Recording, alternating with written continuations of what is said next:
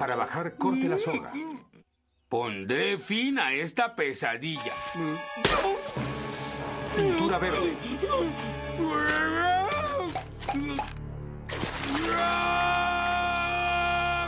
¡Homero furioso! Qué bueno que no se le cayeron los pantalones.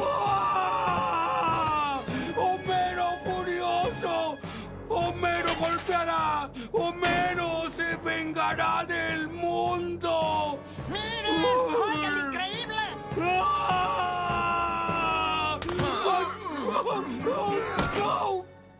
No puede ser el hombre verde. Yo soy el hombre verde. Oh, eh, ah, uh. Ah, por favor, no puede convertirse ni en Bill Bixby. Vamos, maldición, cambia.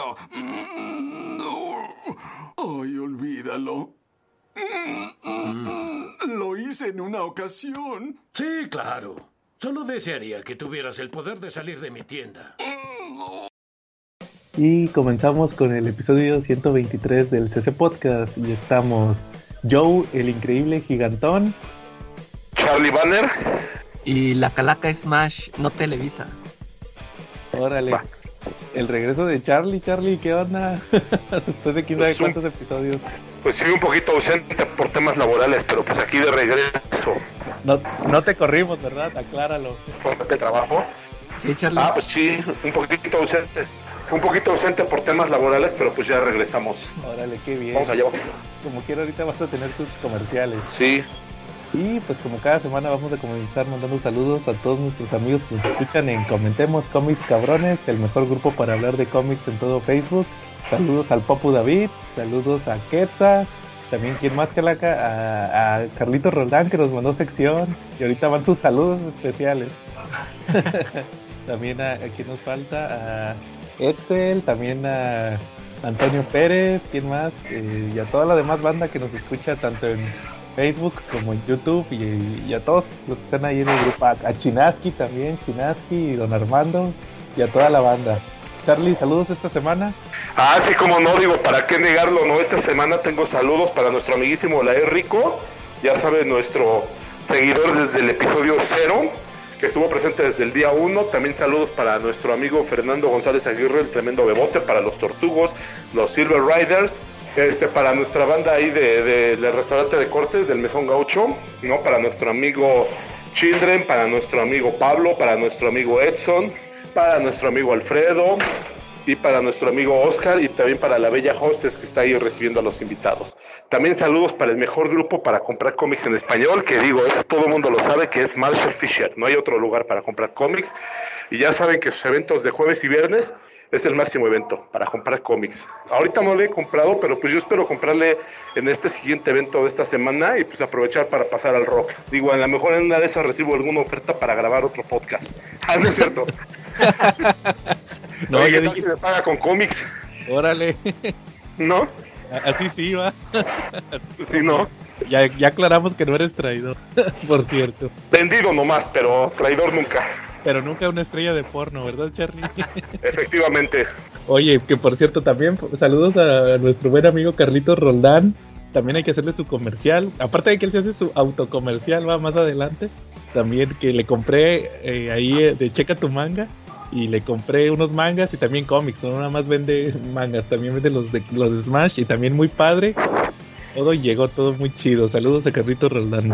Oye, cochino español, ¿vieron lo que anunció Smash para esta quincena, Charlie? Este, no, todavía no lo he visto. He estado como que muy metido aquí en el trabajo, pero a ver, cuéntenme. Pues van a, van a sacar el Batman Arkham del espantapájaros. ¿Te acuerdas que habían sacado Ra's al Ghul, Pingüino y Riddler, Acertijo? Ahora van a sacar el del espantapájaros. En Oye, esos de Oye, muy bien. ¿De cuántas páginas son esos tomos? pues, traen 10, mínimo 10 números. ¿Quién número Ahí va? ande la cuenta. No, pues están chonchos. Sí, más o menos. O sea, mínimo trae 10, 10 historias. Entonces sí, sí está muy bien eh, la cantidad de páginas. También eh, otra vez el Batman Long, el Long Halloween por tercera vez. Otra vez en hardcover. Fue un éxito. Ándale, pues yo creo que por la película de Batman, ¿verdad? Eh, Y, y también este, ¿qué más anunciaron? El Extreme Carnage, ¿te acuerdas que lo estaban sacando en semanal? Ahora en hardcover. ahora en- Apenas lo habías juntado, ¿no, yo? Sí, apenas, todavía ni lo he leído. no, no sé ni en qué acabó. Pero ahorita regreso a eso, ahorita. También van a sacar el título de el Non-Stop Spider-Man. ¿No supieron de ese título? Era uno aparte del Amazing. Sí, bueno, nada más que no, no lo he leído, pero sí supe. Sí, pues también este lo dibuja Chris Bacalo, que no casi nunca me ha gustado su arte, la mera verdad. Está muy raro. Y no, nunca me ha gustado a mí. Oye, pues yo siento que son muy buenas inversiones, ¿no? La neta como que sí están bien antojables los Arkham, ¿no? Sí, la neta sí. También anunciaron el Avengers World. ¿Te acuerdas de ese de Hickman? Fue de su Avengers. Ah, sí, sí, sí. Yo, nada más vi que es una portada de McLuhan, pero nunca sé de quién dibujó ese de Avengers. El de Avengers lo dibujó, eh, no, ni me acuerdo, pero sí, este, lo, dibujó otro, pues, a ver, ¿qué debe de decir? No, no dice, pero es el tomo uno. Fueron como, como 12 números, no fueron muchos. bueno, en lo que regresa Charlie también, fíjate que, pues, lo, lo obvio, este, Dark Ages y Infinite Frontier, los que siguen. El Infinite Frontier 2 y el no, perdón, el Dark Ages 2 y el Infinite Frontier número 1. Que fíjate que leí el, el Cero Calaca, ya lo había leído cuando salió, el Infinite Frontier 0. Y, ahorita que lo volví a releer, no, bien descarado, puro, puros, como te dije, puros previews. De todas las nuevas series. Sí, puro, lo de Batman, del Espantapájaros, que era lo que iba a salir de Tinion, de Justice League lo de Bendis, de Superman lo de, lo de John, y de que se iba Clark y, así, o sea, bien, bien cantado todo lo que ya iba a salir. O sea, fue un mil previo. Y ahorita sí ya el número uno, ya es la miniserie eh, ya más o menos interesantona. Entonces ahora sí apenas, apenas, va a empezar lo bueno con Infinite Frontier. Y el otro fue el, el Rorschach, el Rorschach de, de Tom King, ya lo van a sacar en hardcover. ¿Cómo ah, ves? Sí, ese sí lo había anunciado. Y la, y la antología de, de, de Vértigo, la de magia, que dice Quetzal que está muy buena. A ver cuándo viene Quetzal a, platicarnos, ¿no? De eso. Ahí. A ver qué tal está. Que ahí sale Fables y Lucifer y, otros títulos ahí que están sacando. A ver qué tal está. Bueno, muy bien. ¿Qué tranza, cabrón? Escuchas del CSPO Podcast. Ya llegó el asesino del rating. Es hora de que le adelanten de 15 a 20 minutos al podcast o de que vayan por sus palomitas o a lavar los trastes, hacer algo de verdadera importancia y no escuchar estas que les traigo que son las novedades por parte de Panini para la cuarta semana de marzo, que son de 119 pesos el número 23 de Fire Force, en 129 el 26 de Twin Star Exorcist, el 6 de Vampire Night Memories, el 14 de We Never Learn y el 17 de Promised Neverland. En 139, Gigant número 9, Mieruko-chan número 1, Atom the Beginning número 15, Tokyo Revengers número 2, Mob Psycho 100% número 15 y una de la Posada Yuragi número 16. En 149, Vagabond 20 y Slam Dunk 18. En 199, Sword Art Online número 4 de las novelas ligeras y el paquete con los números 1 a 3 de City Hunter en 499 que por si no lo recuerdan pueden adquirir aquí en Avenida Tamaulipas, esquina con Alfonso Reyes en la Ciudad de México, cerquita de Metro Patriotismo. Si les queda muy lejos, si viven en cualquier otro estado y aún así les ruego que me compren, manden su mensaje al Twitter, Instagram o Facebook de Checa tu manga y yo les los envío hasta su casita por Correos de México, Mercado Libre o Shopee. También, si buscan Checa tu manga en YouTube, van a encontrarse las ediciones y los dibujitos de estos ricos monos chinos. Ajá, y además en el canal también les tengo unas novedades por parte de Kamite. que es un Kamite? Dirán ustedes, bueno, es otra editorial que también publica manga y cómics. En esta ocasión son cinco mangos los que le traigo, entre ellos nada más y nada menos que Citrus, uno de los mangas lésbicos más afamados en las últimas décadas y de los que los fans más le pedían a Panini. El manga de Soy una araña, una de mis historias favoritas de los últimos tiempos, que tiene además de manga, novela ligera, y hablando de novelas ligeras, también está el estreno de Death March to the Parallel World Rhapsody, una novela del género Isekai y el estreno de Octave donde vemos qué le pasa a las chicas que no triunfan en el mundo de los idols. Y ahora sí, vamos directamente a las recomendaciones que City Hunter, el pack del 1 al 3, ya saben, cómprenlo. Es una historia súper cagada nada difícil de leer. Además tiene una edición muy muy bonita. Ya les había dicho que hay varias novelas ligeras. Bueno, Sword Art no es la excepción. llega ya al número 4, digamos que es el volumen 2 de la parte 2. Los primeros dos tomos eran prácticamente la primera parte, aunque ambos eran autoconclusivos. Digamos que el primero contiene la primera historia y el segundo contiene historias cortas que bien pudieron ir insertadas dentro de el primer tomo. Ya en el segundo tomamos a los héroes de la primera parte y los ponemos en un nuevo juego. Así que aquí continuamos viendo las aventuras. Pero bueno, yo sé que la mayoría de los que aún están escuchando son unos puercotes, así que tenemos cosas puercas como We Never Learn. We Never es el más eh, ligero de ellos. Tenemos sanas cantidades de fanservice, pero sí tenemos una buena historia. Bueno, digamos, o sea, para un... A ver, la neta es que la historia está bastante bien. Aquí vamos a ver el principio de todo, antes de que llegara el protagonista a meter sus narizotas, cómo se conocieron las chicas que después él comenzaría a enseñar. La verdad es que es un tomo muy emotivo, igual que el anterior y el anterior. Está como sentimental el autor, no lo sé. Pero Yuna y Gigan ahí sí son la encueradera total, sin descaro. De hecho, Yuna tiene uno de los episodios más eróticos que yo haya visto jamás en este manga, por lo menos, ya que ahí cae una entrecomillada poción de amor en las aguas termales donde se bañan todas las chicas, que más bien pareciera una poción de lujuria, ya que en cuanto ven a Kogarashi se le lanzan todas encima para intentar abusar de él. Y la verdad es que la mayoría de los capítulos tienen ese, esa profundidad argumental, dando pie a ver mucha piel de las protagonistas. Aunque bueno, también vamos a ver cómo una de ellas lucha con este estigma que aún existe en estos días. Aunque bueno, en su caso es distinto. Y me refiero a los matrimonios arreglados. En este caso, el suyo es con el miembro de, bueno, con un miembro, no con el miembro, de una familia más poderosa que la suya. Y esto les va a convenir, pues ya que van a ganar poder y, e hijos más poderosos. Pero bueno, una vez que Kogarashi se entera de esto, pues vienen las peleas, aunque él está mermado por la pelea que tuvo en el tomo anterior. Y Gigan, la verdad es que ahí sí todo el tiempo la protagonista está encuerada, pues simplemente porque la ropa no le queda, porque cuando se hace gigante la destroza toda. Y si no es eso, es durante las batallas que la pierde. Ahorita está luchando junto con un grupo en contra de un satán que intenta destruir el mundo no solo con sus rayos y su fuego, sino con sus ondas de suicidio llegó a Japón. De hecho, Rei, el novio de Chiho, está siendo afectado y es por eso que ella lucha intensamente para evitar que este Satán acabe con la vida de una u otra manera. Pero no solo eso, sino que finalmente vamos a ver la verdad tras de todos estos monstruos que han sido enviados a la Tierra y que proviene nada más y nada menos que de un platillo volador del espacio con unos seres asquerosos en más de un sentido y que vamos a conocer directamente. Pero no es el único ovni que tenemos, también en Mob Psycho, el club de parapsicología de la escuela, aquel en donde Mob estuvo en un principio, pero que después se retiró para irse al club de fisicoculturismo. Está a punto de ser disuelto porque su fundadora ya no tiene tiempo debido a los exámenes finales. Y como el resto de los miembros realmente nunca estuvo interesado pues decide disolver el club. Sin embargo, cuando ven la decepción de esta fundadora es cuando deciden pues interesarse en lo que ella casi siempre estuvo buscando con mucha seriedad, que era buscar el contacto con una civilización extraterrestre mediante el uso de ondas psíquicas. Y es ahí que pues bueno, acuden a Mob y deciden encontrar a un psíquico con el cual puedan enviar estas ondas al espacio y contactar vida extraterrestre.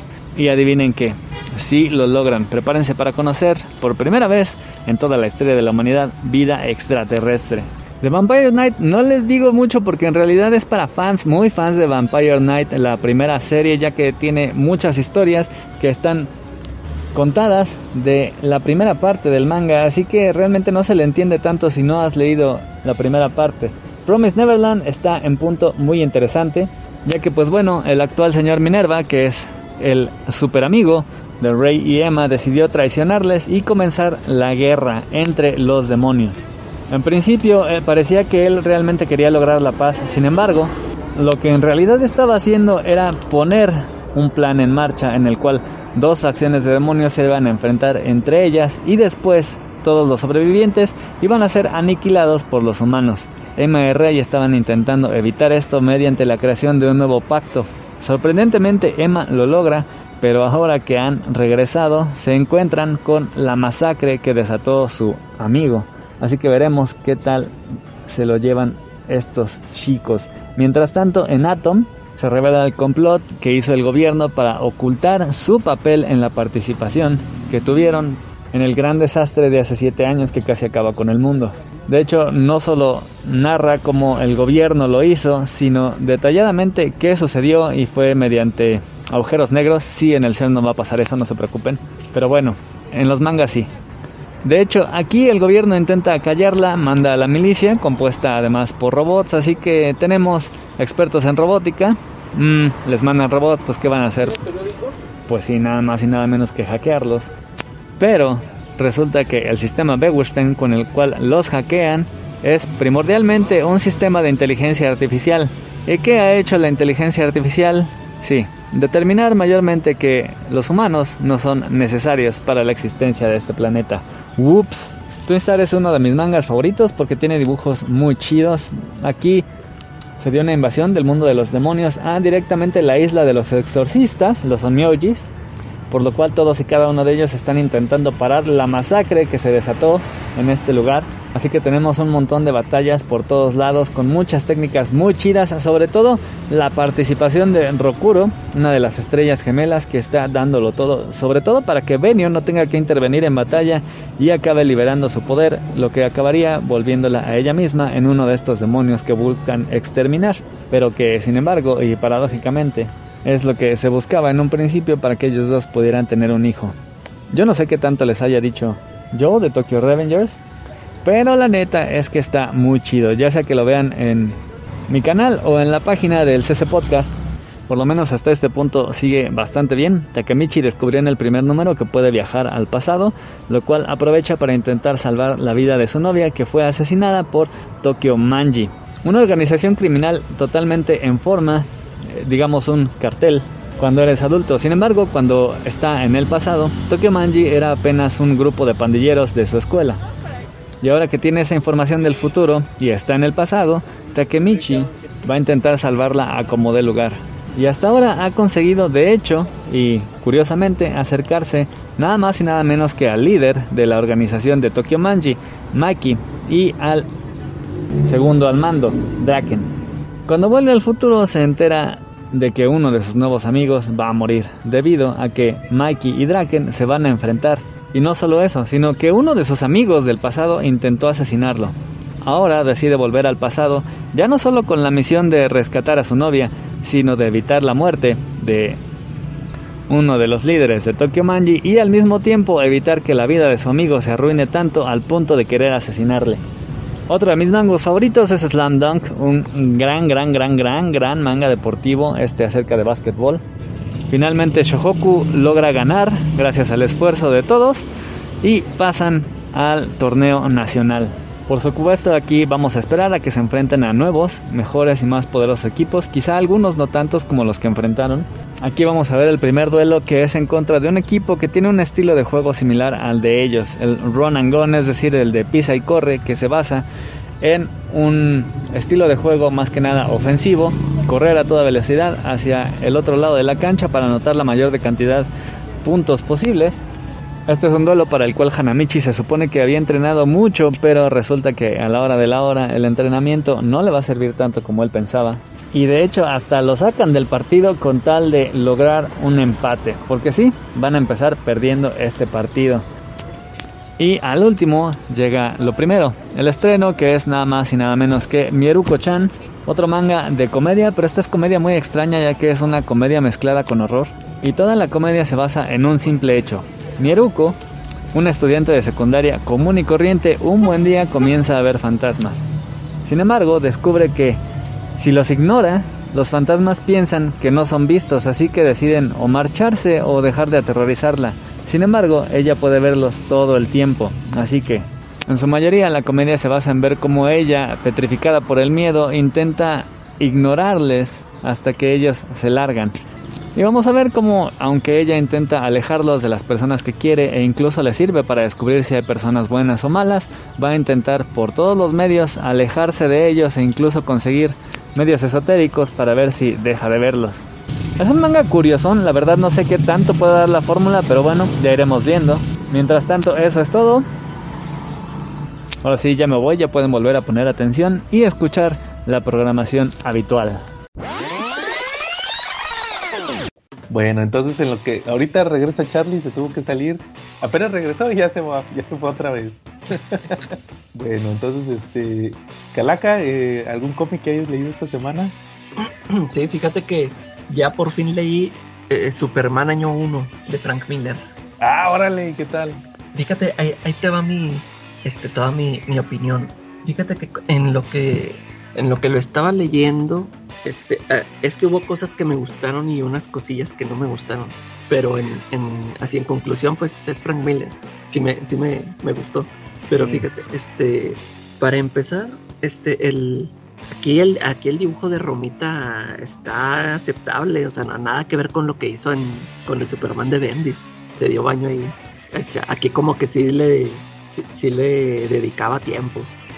Ahora sí se le ayudó el intentador, no sé, pero aquí sí se ve bien diferente. Y luego, y, y otra cosa que, que luego, luego que cuando empecé a leer que me gustó es que aquí sí se siente que está escrito por Frank Miller. Sí, no- sí lo notaste tú, este, eh, todos esos diálogos que se avienta, este, esos monólogos, esos, esas- esa narrativa que ahí luego, luego lo, lo, lo distinguí porque ahí, ahí me pude dar cuenta que sí, en, ya ves como en Master Race viene acreditado también Brian Azarello. Y, pu- y pues así- ahí como que el, Frank Miller nada más este, ploteó ahí la trama y, y el Brian Azarello fue el que empezó a poner ahí los diálogos y todo porque esta, te digo, todos estos diálogos de que, oh, que este, que este niño que dobla el acero y que de todas esas narraciones son típicas de Frank Miller. Eso, eso fue lo que me gustó, cómo lo, cómo está contado, o sea, si es plenamente ahí Frank Miller contando la historia. Eh, fíjate que cositas que a mí, que a mí como que no me gustaban es que, eh, pa- para empezar, haz de cuenta que ya terminando la obra, eh, siento así como si no, o sea, como que no le aportó nada, o sea, no, no, no aporta nada, pero, este, me, por ejemplo, est- estas cosas de cuando, de que se va al eje- de que se mete a la marina, ¿no? Se mete con los marinos. Ahí yo dije, no, pero pues, o sea, no, no, no le di mucha, mucha importancia porque pues en sí, este, el, el, al Clark na- nada le, o sea, nunca se cansaba, o sea, por más si lo castigaban y todo esto, o sea, no, nunca, o sea, no, no iba a aprender nada de ahí, de los marinos, porque, pues, o sea, esa friega que te ponen es para que te disciplinen y pues este cuate al Clark le valía, ¿no? Todo, lo ponían ahí a hacer un chorro de ejercicios y este se los aventaba y no se cansaba y que ponte a lavar los baños y de volada también se los aventaba. Este, y luego siento que como que en cada capítulo dejaba siempre inconcluso, inconcluso algo. En, en el primero, pues ya ves que está toda esta historia con Lana Lang, la de siempre. Ajá. Y, y pues ya, total, este, pues se le, como siempre, ¿no? Que se le revela que tiene poderes y que se, se enamora y que, y que ya me voy, pero pues aquí te voy a estar esperando y, y pues ya nunca vuelve a salir la, la Lana Lang. Y luego en el segundo que meten esto de la Lori, eh, que para empezar yo, este, yo nada más conozco la versión de John Byrne, este, porque se supone que sí salió desde antes, ¿no? Ese personaje. Sí. Ah, y, y, pues la que, como la dibujaba John Byrne, pues era una pelirroja acá muy, muy guapetona. Eh, andaba en silla de ruedas, ¿no? Así. Sí.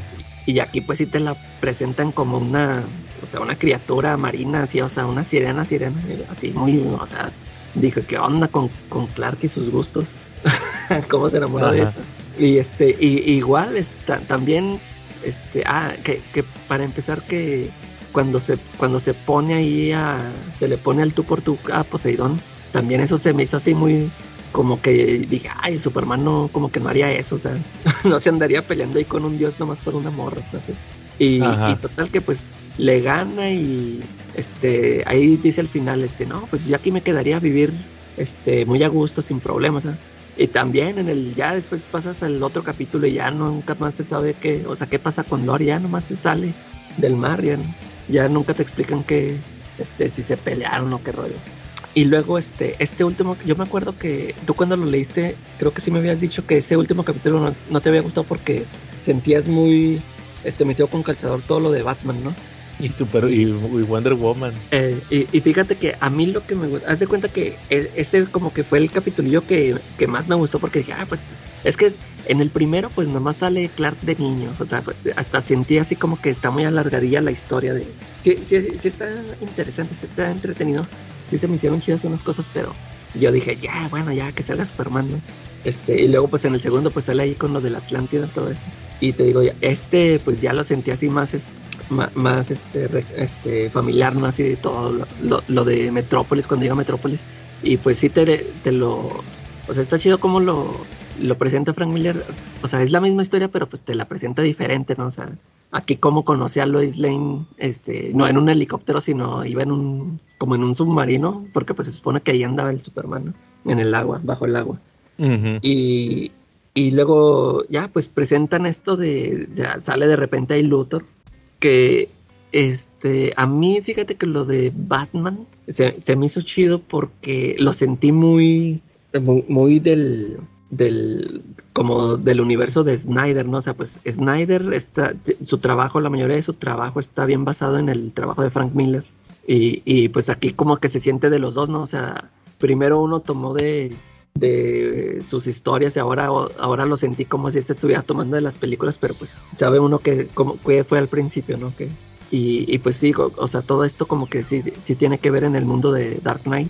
Y, eh, o sea, sí te digo, este, eso de que Luthor los, los quiere poner en contra, así te, digo, o sea, me, me, me recordaba la película Batman contra Superman, este, que, que los quiere poner en contra y, y igualito que cómo se le, le llama con la batiseñal y nada más que aquí sí, este, Frank Miller ahora sí, este, quiso darle la vuelta porque aquí Batman no le hace nada al Superman, nada.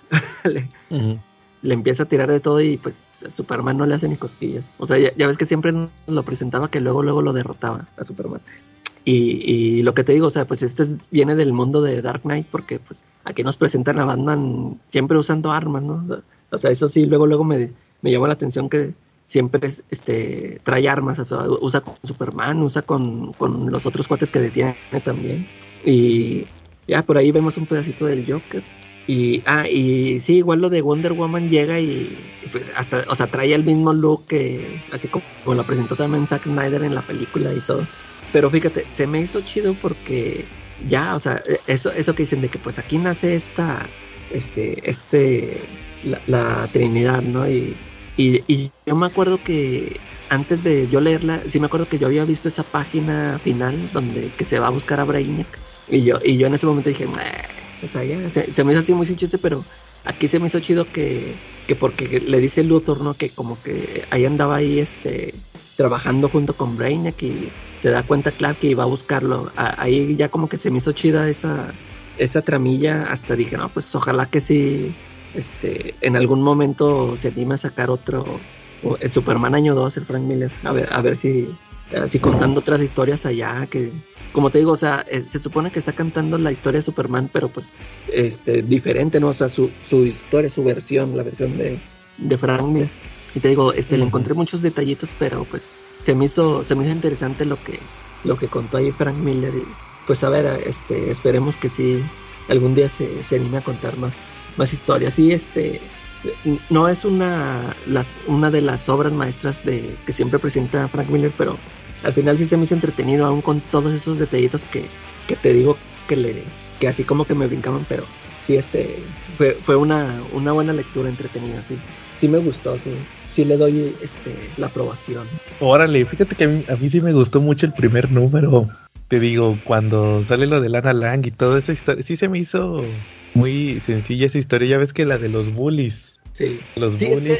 que, sí, sí, o sea, sí, sí me gusta como todo eso, ándale, todo eso que cuenta de él en la escuela, o sea, cosas que no habíamos visto, ¿no? O sea, ot- otro tipo de, de presentación aquí al mundo de que cómo trataba él a las personas y todo.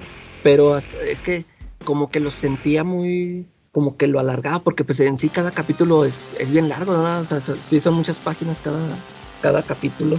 Y, yo sentía de que, o sea, yo decía, ay, o sea, como que se, se fue todo el número en, en mostrarnos esta etapa. Yo a lo mejor, di- este, yo decía, no, o sea, son muchas páginas, a lo mejor en, en el primer número pudo habernos contado todo eso, lo que vio de la, de la escuela y tanto lo del, su, cuando, cuando está en la marina, pero pues hasta el final es cuando se va ya la, al que se mete ahí al, al- a la marina. O sea, haz de cuenta que sí, como que sí sentía que se llevaba todo el episodio para eso y, y yo pensaba que podía meter más cosas. Pero sí, sí está interesante todo lo, lo que cuenta ahí en la, en la escuela con eso de los bullies que Y también el episodio de la Marina donde se da cuenta que, que a él no le funciona eso, que, que está como limitado. Creo que es lo, lo, lo que se rescata de ese episodio. Ándale, Que o sea, da- e- eso que te digo de que, o sea, la Marina, o sea, ¿de qué le iba a servir a Clark? Porque, pues, o sea, pues, él, o sea, no le hacía nada los, re- los, los castigos y todo eso, hasta que, hasta cuando que se meten con el barco esto de los piratas que, que dice, pues aquí lo que me enseñaron fue a matar, o sea, a- o sea, a fuerza letal, usar fuerza letal, y él nunca quiso usar eso. Eso, eso es lo que sí me gustó, que se me hizo chido que hasta ahí se da cuenta que dice, no, como que no, como que no pertenezco aquí, como que este es otro, no, no quiero ser parte de esto, ¿no? Y ya ves que, o sea, no mata a nadie. Este, nada más ahí los incapacita y todo. Sí, sí, fíjate que, que a, a mí, a mí sí me gustaron esos dos episodios, pero creo que en el tercero que mencionas sí le faltó medio desarrollo para lo de Clark en, en Metrópolis. Sí, ah, Yo sí, creo que sí. Sí, eso Sí, también porque- bien rápido, ¿verdad? Sí, yo creo que ahí sí se le fue, porque sí estuvieron muy bien, a mi parecer, los primeros dos, y ese tercero es donde sí le, le falla un poquito. Yo creo que si hubieran sido cuatro, ahí sí le hubiera hecho bien, pero pues yo creo que nomás le dijeron, no, nomás haz tres. Y es que te, te digo, o sea, como, como que en algunos capítulos se, se iba de largo con, con una trama, porque por ejemplo también lo de en la Atlántida, también, o sea, duró mucho la, la pelea con el Kraken, ¿no? ¿no? o sea, no sé, como que se fue ahí mucho también, este, te digo, a lo mejor ahí también pudo haber metido otras, otra cosilla. Sí. Oye, y luego ya no hizo nada, ¿verdad? Después de eso. De ahí, no, no, ya después ya de fue eso, lo no. último. ¿Quién sabe qué Eh, está ah, haciendo pues, ahorita? Es que sí, no, no me acuerdo si eso, eso fue lo último o, o eso es lo del Golden Child o eso, o eso salió antes. Mm, se me hace que fue Golden Child, fue, fue primero. Entonces sí, ya, tiene un buen ratote, pues. fue casi igual, ¿no? No, ¿sabes qué? Se me hace que fue primero. Se me hace que sí, Golden, Golden Child fue después. Se me hace. No, no estoy muy seguro. Bueno, entonces ahí- ahí quedó la recomendación, va, de Superman, año 1, va, de Frank Miller. La neta ahí lo tengo, igual a ver si lo vuelvo a releer, porque sí me acuerdo que me gustaron mucho sus primeros capítulos. A Sí, ver, te a ver. yo, yo lo que le rescata es eso que sí sentía Frank Miller escribiendo, ¿no? Así como, eh, te digo, en, en Dark Knight Master Race, pues ya es que siempre estaba esta incógnita de que quién, ha- quién había escrito qué o qué rollo, cómo se habían turnado para, para escribirla. Sí, como dices, yo creo que nomás se aventó el plot. Eh, Sí. Oye, fíjate que yo me chuté el, el nuevo título de Carnage. No sé si supiste que ya salió una serie nueva. sí, Fí- Fíjate que hace un mes salió el Carnage Forever, que era que, que es que para celebrar el 25 aniversario y no sé qué de, de Carnage. O, Eh. o que no, 30, 30 aniversario de Carnage. Y pues haz de cuenta que lo leí y traía dos historias. Una, una era de, de este cuate, el falso, el falso profeta. ¿Sí te acuerdas del falso profeta? de- de Este, Superman. sí, el, el Philip Kennedy Johnson. Eh, Y que él escribió, él fue el que escribió Extreme Carnage. Él fue el escritor.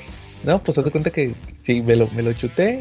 Y, y la historia, pues, eran uno, era una niña que era hija de unos drogadictos. Entonces se la vivía típico barrio que puros malandros, puras, puros edificios abandonados. Entonces siempre la veían dibujando en la calle, dibujando, siempre estaba ahí dibujando en la calle, eh, eh, en la banqueta. Y le decían, "Ni- niña, ¿qué estás haciendo en este barrio? Es bien peligroso. ah". Y, y, el chiste de esa historia es que un día se va a meter a un edificio abandonado y ahí estaba Carnage. Y resulta que te digo que es, hija de unos drogadictos. Pues ni, ni le, ni le hacen caso y luego ya al final este pues la- a la niña la posee Carnage y, y mata a los papás y así pues más que nada así como que de eso era la historia así no era muy ah, muy complicada Eh, eh, y la otra historia que traía ese de Carnage Forever era una donde el symbiote se mete a una prisión a buscar a, a Hydroman ¿te acuerdas de Hydroman el de. Spider-Man? sí, bueno. Y empiezan a pelear y el hidroman le dice, no, pues tú no me puedes hacer nada, ¿va? Y luego resulta que, que sí, que sí lo puede lastimar. Y, y, eh, lo que quería era poseerlo. Que como que le quería qui- quitar los poderes, quería, quería asimilar los poderes de, de Hidroman, Carnage. Y, y ahí se acaba el, el número y de hecho ahí decía, continuará en el título regular de Carnage. Y, y ya salió ese título regular y fíjate que nada que ver, creo que ya ni le dieron continuidad a eso de, de Hidroman. Nom- nomás, nomás te dicen que ya es Carnage, ya no tiene a Cletus, No, ya, ya es solo. y, y, y presentaron un... ¿Qué era? Eh, a, a un admirador de Cletus, que era otro asesino, asesino serial, era un chavito. Y, y ese cuate también anda ahí, a- mate y mate gente, y se le aparece, se le aparece Carnage y se emociona. De no, no manches, eres Cletus Cassidy, va. Y luego, no, nada, es el puro Carnage. Entonces, sí, este. Lo escribe el, el Ram, el Ram y Ram, el vato este hindú, eh, que escribió, que era, que es como achichincle de, de Snyder y de Tinion.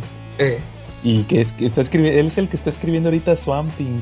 Swamp Sí. Thing de, de- el Swamp Thing este que no es, que también es un Swamp Thing hindú. Que, que no sé si te, que no, no he platicado va de, de ese título.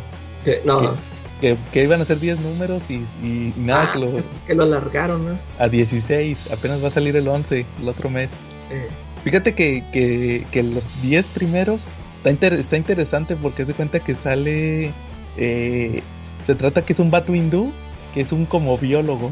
Entonces hace cuenta que, que de primero no de, primero no te dicen, de hecho te, dicen casi hasta el final porque se convierte en, en, Swamp Thing. Entonces hace cuenta que te dicen que este vato de repente en la noche se transforma en Swamp Thing y, y se lo llevan ahí de...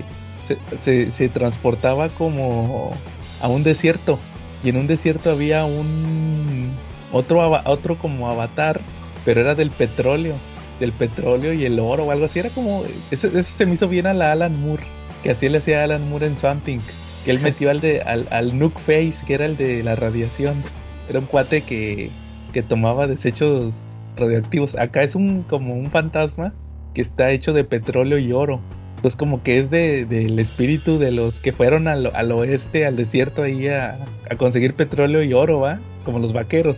Entonces ahí está el, ahí está el fantasma. Y entonces como que todas las noches se, transporta ahí. Y, lo empieza como que a entrenar, le empieza a explicar, no, es que tú eres un avatar y no sé qué. Y, ah, así se empieza a enseñar. Luego ya pelea con él y lo derrota. Y luego ya se regresa a... Está en Nueva York el, el, el Swamp Thing. Y luego ya poquito a poquito te empiezan a explicar el, eh, el origen de este cuate. Que resulta que él trabajaba para una empresa. Y él, él era de la, él, él sí era de la India. Pero resulta que, que de ahí de donde él era, eran como unos bosques sagrados. Algo así, como unos bosques sagrados. Entonces él, él se va a Estados Unidos y, y como que le dicen, oye, ve- vete a, a convencerlos que nos dejen explotar ahí lo de lo, lo del bosque, va. Y ahí va, típico, va, de que va ahí el vato y los quiere convencer y luego que el papá es el como que el líder y ya le dice que no, que no, que no estás traicionando a tu pueblo y no sé qué. Y ya llega la empresa y hace una matanza, mata, al final sí matan a toda la gente. Nomás quedan el hermano y él. Y, luego ya se supone que por eso se convirtió en Swamp Thing, como que el bosque lo maldijo. Y, ya se empieza a transformar y luego también te presentan otros personajes. También sale por ahí este que tiene una como amiguita y, en una de esas la, manda al mundo de las plantas. Y, y ahí anda esta hiedra venenosa, la, la Pamela, pero no es ella, o sea, como que es este, como que otra personalidad o algo así. Está, está bien raro ese, ese cómic, te digo, como que, como que no lo termina de.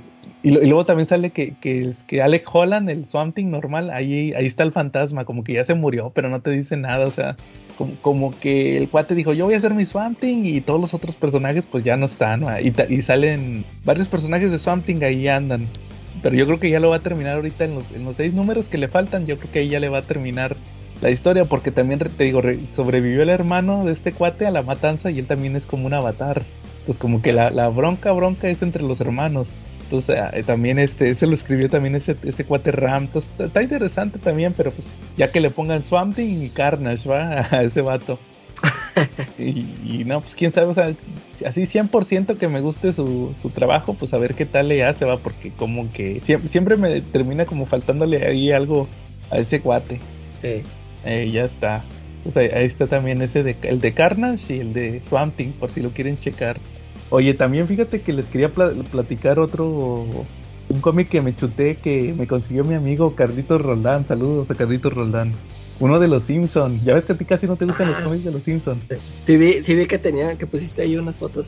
Sí, fíjate que Ese, ese cómic me, me, me llamó la atención desde que lo sacaron en, en lo que sacó Camite hace unos O años. sea, es reciente, bueno. No, yo creo que tiene como unos 5 o 6 años que lo sacaron. Es, es uno donde sale el abuelo Simpson de vestido como, como de estas chicas de pin-up de la, de la guerra, ¿va? eh, Y, y trae- pero trae el tatuaje de los peces del infierno. ah, ya, ya. Entonces a, a mí me llamó la atención, ya me había llamado la atención. Y una vez andaba buscando un dato, ni, ni me acuerdo qué dato andaba buscando de, de los cómics de los Simpson Y me acordé de ese cómic. Y dije, lo voy a leer en, en línea, va, a ver, a ver de qué se trata. Y no, la, la neta, lo, lo chequé y me gustó un chorro. Fíjate que lo, lo escribe Chuck Dixon. ¿Te acuerdas de Chuck Dixon, el que escribía Sí. Batman? Bueno. Desde ahí me sorprendió. Y, y ya investigando, el, el dibujante fue un cuate que se llama Dan Spiegel, que, que era un vato que, que dibujaba cómics de la guerra. Así tipo como el, el papá de los Kubert, el Joe Kubert. Kubert. Eh, Entonces también, fíjate que, que me gustó mucho. La, la historia es que, que va Lisa al, al asilo ah, y le dice al abuelo que, oye, que me encargaron un trabajo de la Segunda Guerra Mundial. Este, eh, cuéntame de la guerra, ¿va? y ya le empieza a platicar una le empieza a, a platicar una aventura de los peces del infierno. Que eso también por eso me llamó la atención, la atención porque dije, ah, mira, va a platicar algo de los peces del infierno, qué chido. Entonces resulta que, que en el cómic, eh, ya cuando, cuando empieza a platicar la, la historia de la guerra, ya empieza a dibujar este cuate, el, el dibujante invitado. Ya lo empieza a dibujar con su estilo de cuando dibujaba cómics de la guerra. Entonces la, la historia se trata de que, de que están ahí en la Segunda Guerra Mundial y, y el abuelo no se baña. no se baña, y, y todos le huyen. Y que, ah, que Sargento Simpson, ¿por qué no se baña? Y luego que porque se, se- que él andaba con una andaba con una actriz supuestamente de las películas de esas eh, de, de aquel entonces y, y la chava lo engañó cuando estaba ahí en la guerra y dijo no que no, no me pienso bañar no dice esto apesta va y entonces pues como esto apesta yo también voy a apestar va y, no- me voy a bañar hasta que ganemos la guerra va. Y no, y no se baña.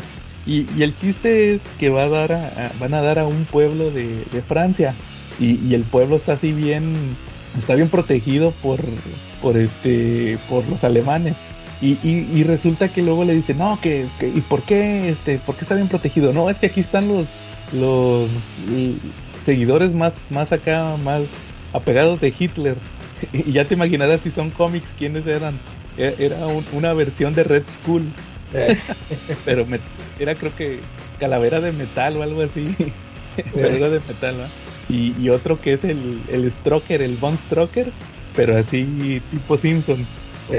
Y luego dice, no, que han, han venido los, los, los más rudos a, a pelear con ellos y los han derrotado, ¿va? Y luego sale que, fue- que llegó el... A, a eso estuvo chido, porque dice, dice el que empieza a platicar el, el abuelo.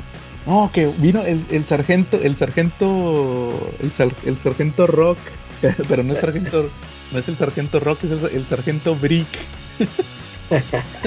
y su, y su pelotón va y los derrotaron. Y luego dice, y, y, y, dice, y, vino el sargento Fury, va también a pelear. Na- nada más que ahí no es el sargento Fury, es el sargento Furro. Y sus, y sus, coman- y sus comandos aulladores eran puros perros. se me dio un chorro de se me dio un chorro de risa porque son puros perros vestidos de soldados con, con, con rifles el sargento furro y los comandos aulladores y luego ya dice al final dice no y, y también vin- vinieron los los, los white hawks. En vez de ser los black hawks de los de los aviones eran los white hawks y son puros negros vestidos de blanco. Los white hawks. Y no y na- no pues ya se trata de que el abuelo y los peces del infierno este se meten ahí a se meten a salvar el a, a hacer un plan para derrotar ahí a Red Skull. Al Red Skull este va ya ya este hace un plan el abuelo y aplica la de aplica la de Bastardo sin Gloria va de que al final va y mata a Hitler y a todos los líderes va y, dice el vato este le dice le dice la, la perdón le dice Lisa oye espérate cómo que mataste a Hitler y a todos estos y pues y luego la historia no dice es que eh, mi, mi acción fue tan heroica que, los alemanes tuvieron que usar dobles todo el fin de la guerra, ¿va? Para que nadie supiera que, que había matado a Hitler. No, pues ya se va la Lisa, va bien, bien tristecilla. De que nada, este, nada, este me echó puras mentiras, ¿va? De que lo de la guerra y todo eso. Y luego ya le dice el. Se, se queda este. El, el, el, abuelo platicando con este. ¿Cómo se llama? El, el amigo del abuelo, Gaspar. Eh, sí. el, el, Gaspar, ¿va? De que le dice, oye, ¿por qué te vino? ¿Qué pasó? ¿Por qué se fue tu, tu, tu nieta, va? Y ya dice el abuelo, no, es que no me cree, va, no me cree la, la historia de. Si, si, tan solo tuviera una prueba, va. Y ya se acaba el, el cómic. Y la última página es que te dicen que, mientras tanto, en un pueblito de Francia, y en el pueblito de Francia tienen una estatua del abuelo, ¿va? así de los peces del infierno. Y ya, este, va, va la, una viejita, ah, porque el, el, abuelo se había andado besuqueando con una, con una chavita de ahí del, del pueblo. Y le decía, oye, ¿y a ti no te, a, ti no te importa que yo, que yo esté todo apestoso, va? Porque acuérdate que no se había bañado. Dice, no, a nosotros los franceses no nos interesa el olor, va. y ya le dice, este, oye abuelita, ¿y quién es ese de la estatua, va? Que, que está en el pueblo. Y le dice, ah, es el héroe que nos salvó de, que nos salvó y, y, derrotó a los nazis, ¿va? O sea que al final sí había una prueba, ¿va? Que era la estatua del abuelo. Estuvo, estuvo chido, fíjate que me gustó por lo mismo de que, que metieran otra vez a los peces del infierno. Y, y sobre todo, el, o sea, porque obviamente por eso, por eso metieron al dibujante invitado, ¿va? Que creo que ya falleció. Ese, es que ese cómic ya de por sí es viejo. Eh. Ha de ser como por ahí del 2005, creo, había checado ese de los Simpsons. Entonces ya falleció y, y, ese era uno de los que dibujaban cómics de la Segunda Guerra Mundial. Y pues por eso le metieron todas esas referencias que al sargento, al sargento Rock y al, al sargento Fury y a los Black Hawks. Estuvo bien, fíjate que para ahorita que regrese Charlie, para hacer cómics de los Simpsons, como ya ves que, que no siempre le llegan, sí, sí estuvo muy chido el, este sí me gustó, sí he comprado uno que otro de esos de Camite y no y no, ninguno me había gustado tanto como este de del abuelo. Yo creo que de repente sí sacan uno que otro, o sacaban más bien uno que otro chido. A, a, mí lo que me llama la atención, así como dices de que a veces participan artistas este, ahí este, invitados que son que eso sí me gustaría leerlos. Creo que por ahí ha salido el este, ¿cómo se llama? El de Ivan Dorkin. Creo que él ah, ha escrito, sí. escrito, ahí en Los Simpsons y, y, pues ya es el aragonés o así, de ese tipo de, de, autores que han pasado por ahí por Los Simpsons y me llama la atención leer eso. Ey, fíjate que una, a, a ti, tú nunca has leído el cómic de Otto.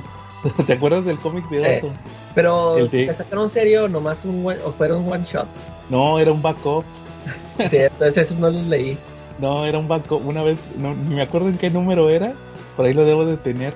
Pusieron el backup del cómic de Otto, ¿va? ¿Te acuerdas que el Otto tenía su cómic de que era como cazador de vampiros o no sé ah, qué? Sí. Era de eso se Sí, ese era el backup, era la historia, de, era tipo Mad Max. Que salía todo mamado, ¿va? En el, en el, era él, pero todo mamado. Eh. Sí, lo, sí, sí, lo pusieron en un backup. sí, estaba chido. Y ese te digo, no, te, estuvo chido ahí ese de los Simpsons, ahí también se lo recomiendo. Por eso, por eso lo quería tener en físico. Eh. Porque sí me había gustado esa historia del abuelo. Bueno, Calaca, entonces, ¿cómo, cómo ves si algún otro tema? ¿O empezamos en lo que regresa Charlie? A ver, pues a ver si regresa. Vamos a, vamos ah, a dar. Bueno, pues entonces, este, ahí para darle velocidad en lo que regresa Charlie, pues esta semana tocó hablar de Hulk. Salió una tómbola, va Hulk. Sí. Y pues vamos a empezar como, como siempre, como usualmente empezamos, Calaca. ¿Tú cómo conociste a Hulk? Fíjate que yo, yo no me acuerdo si... Ah, bueno, se me, se me hace que, que lo conocí en las caricaturas esas de Marvel Super Heroes, esas Ajá. que estaban basadas en los dibujos de Jack Kirby. Simón. Este, sí, porque tenía la duda si lo vi primero allí o en, o en la serie esta de, de Riño. Pero sí, este, sí, esto seguro que fue primero con la caricatura. Y, y, pues fíjate que Hulk, Hulk este, fue mi personaje favorito cuando yo era niño, o sea, eh, más, más, que Superman o que el Hombre Araña. Ese fue el, que, el primerito que me llamó la atención y me gustaba mucho. Y, y pues haz de cuenta que eh, era muy difícil encontrar cómics. Yo, por ejemplo, pues yo me, yo me, me contentaba con la, con la caricatura y luego pues salió la serie esta de Lupe Riño, también me la aventaba. También me gustaba mucho verla. Oye, fíjate que Hulk, como tú decías, este, era un garbazo de libra en los noventas, porque aún se encontraban en los, en los puestos de revistas atrasados eh, ejemplares de Novaro, como bien dices, ¿no? Y de repente pues me pude hacer ahí de, de las apariciones del, del hombre absorbente y pues de varias historias más clásicas. Incluso llegué a tener el de la primera aparición de Wolverine.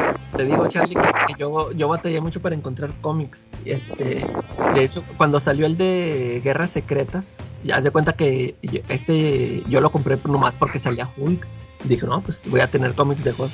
Y, y este, eh, pues así fue, este, por, por mucho tiempo, te digo, un, un personaje así que a mí me, me gustaba mucho, era de mis favoritos, pero pues sí era muy, era muy difícil este, conseguir material.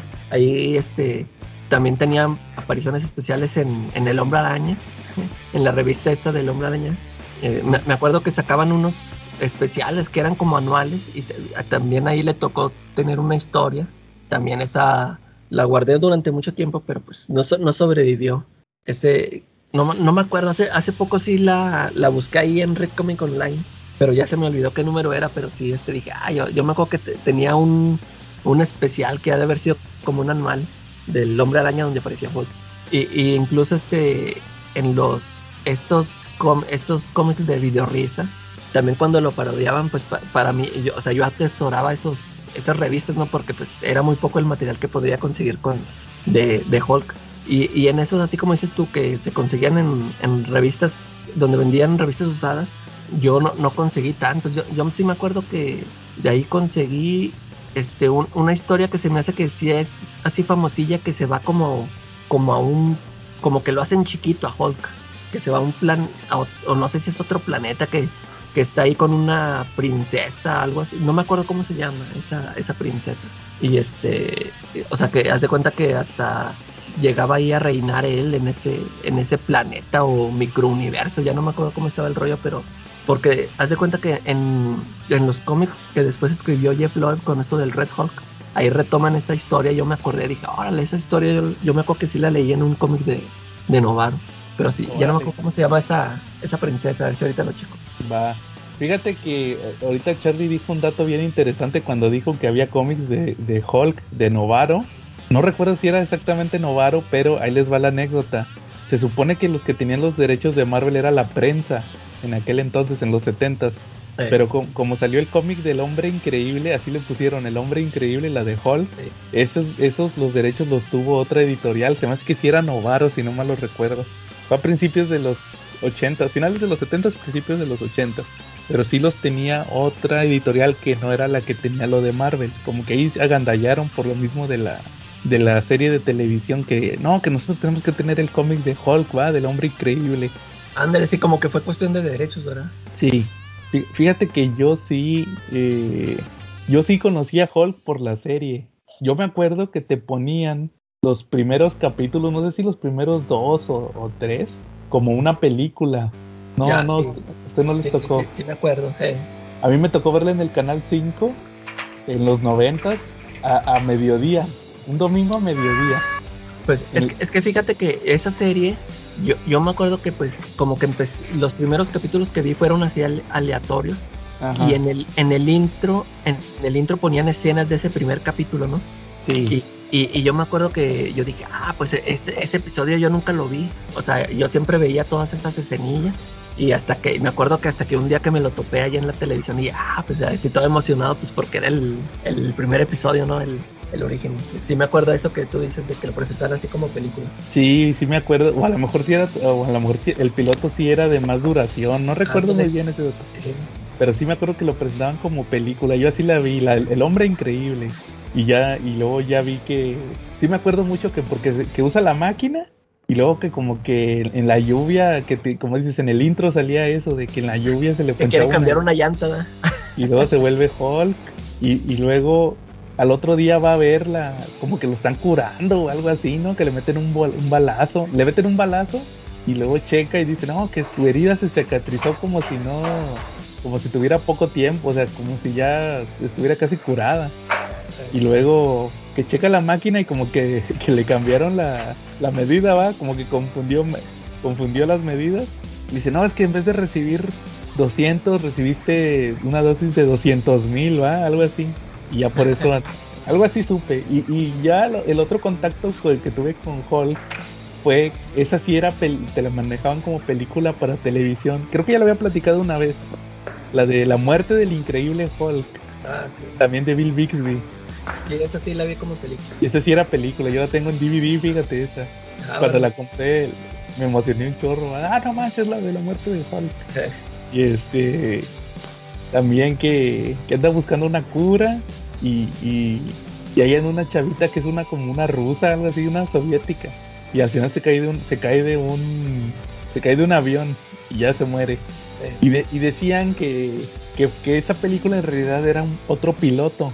Que a ver si, que, que como fue del 91 o 90, era para ver si, si revivía la serie. Si pegaba, iban a, a revivir la serie, ¿verdad? Y, y no se iba a morir al final, pero que si no pegaba, entonces ahí se iba a quedar muerto. Y ya, pues, haz de cuenta que ya por eso sí se quedó eh, el, el final de, de esa muerte de Hulk. Sí. Y ya, ya tiempo después lo conocí en los, en los videojuegos, en el Marvel contra Capcom. Y en las. Fíjate, a mí, a mí casi no me tocaron caricaturas de Hulk de los Sí. 90. Sí, hubo una, ¿verdad? Fíjate Sí. que eh, yo, yo nunca me la topé tampoco en la tele, pero en, en los videoclub, en, en esas rentas de VHS, ahí me encontré unos capítulos. Ahí tenían unos videocassettes y de volada me los renté. Pero pues sí eran, no sé, unos cuatro capitulillos. Y fue lo único que yo pude ver. O sea, nunca me los topé en la, Sí, la- no. la. Yo en el cable nunca, yo no tenía cables, tengo entendido que los pasaban en el cable.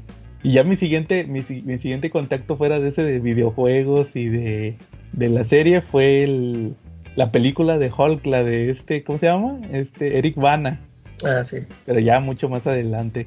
Y Charlie ya se fue otra vez, nomás regresó a saludar. Ahorita regreso Charlie.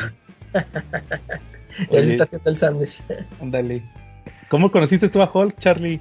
Pues igual lo conocí primero por la serie de por la serie que hubo de televisión, pero pues ahí no me atrapó tanto. Eh, ya despuesito, años después, en los cómics me lo reencontré y fue cuando ya me atrapó. Ujú. Sí, como ves. Y me gustó precisamente cuando empecé a verlo en los cómics de novedades, como decía la calaca, y de ahí empecé a buscar un poquito más de material y pues encontré cómics de Novaro. Y luego también tuve pues acceso a cómics en inglés, ahí en la tienda del Tecolote. Que ya eran los de Peter David, ¿no? Eh, sí, exactamente. A mí me tocó mucho la época de, de lo de cuando era cuando era Gris Hulk, Ah, por ahí de órale. los 360. Sí, es que de hecho fíjate que estaba viendo que en la caricatura esa, la que la que estaba en los noventas, ag- agarraron mucho de lo del Hulk gris Sí, de hecho, cuando, cuando salió la primera vez. Ahí, Sí. ahí. No, yo, yo, yo los capítulos que te digo que pude ver, siempre, siempre se estaba peleando con el, con el gobierno, con los militares. Ah, sí, la- la- la- no, lo- lo no hubo alguna historia así este, trascendente. Y por ejemplo, ¿qué, qué cómics de Hulk se acuerdan chidos? Creo que la que te gusta mucho es lo de Jeff Loeb, ahorita decías. Sí, pero fíjense que ahorita les quiero platicar de una que, así para comentarlo todos, Ándale. por, porque saben que acabo de leer el de Future Imperfect. Ah, órale. Yo no lo había leído. ¿No lo Sí. habías leído? No, Yo lo releí es- hoy. Sí, no, yo este es la primera vez que lo leo y este, se me hizo bien chidote. Este, ya por fin, este, pues ya ven que yo, yo también les, les había dicho yo que pues, yo no he leído también, yo no había leído nunca nada de George Pérez. y aquí pues ya, aquí ya pude ver por qué, por qué lo admiran tanto. Sí, este, se me hizo muy, muy buena la historia. Fíjate que cuando, cuando empecé yo, empecé diciendo, bueno, pero pues esta historia en, qué, o sea, en, qué tiempo toma lugar, o qué, pues porque es de Peter David, ¿verdad? O sea, le escribió allá en su runo. Y es- este, pues está chido cómo te explica todo esta clásica historia, ¿no? De tipo Terminator, de que van por alguien al, al pasado y se lo llevan al futuro. O sea, to- todo ese rollo se me hizo, se me hizo muy chido cómo manejaron todo lo del. Ah, fíjate, esto del, lo del maestro, o sea, yo, o sea, yo nunca había leído la historia, pero sí sabía, este, pues de qué iba, o sea, eh, sabía que quién era el maestro y todo, pero no sabía cómo, cómo estaba planteada la historia. Me, gustó esto que trataron, o sea, lo del, lo de, cómo, cómo podría decirlo, de las motivaciones del maestro, o sea, cómo llegó a convertirse en el maestro. Este, se me hace chido de cómo, te explica, ¿no? De que dice, no, pues es que yo me harté de que todo el mundo me, me, me tachaba de monstruo y pues órale, ahora sí voy a ser su, su tirano, ¿no? Y este, pude, pude notar, has- hasta como apenas lo leí, pude notar cómo Mark Millar tomó un chorro de cosas para Old Man Logan, ¿no? De ahí. Claro. ¿verdad? Todo lo de esto de los, la, esto cómo se llama Wastelands, desde, desde ahí los, Sí. ahí los mencionan y, y esto que, que usan el usan el escudo del Capitán América en- en- con esto del salón de trofeos, o sea, todo, todas esas cosas, o sea, me, me la hicieron recordar, dije, órale, pues, o sea, Mark Miller de, de aquí toma un chorro de cosas, ¿no? Y sí te digo, este, se me hizo muy entretenida la historia, todo, este, cómo, cómo fueron contando esto del maestro.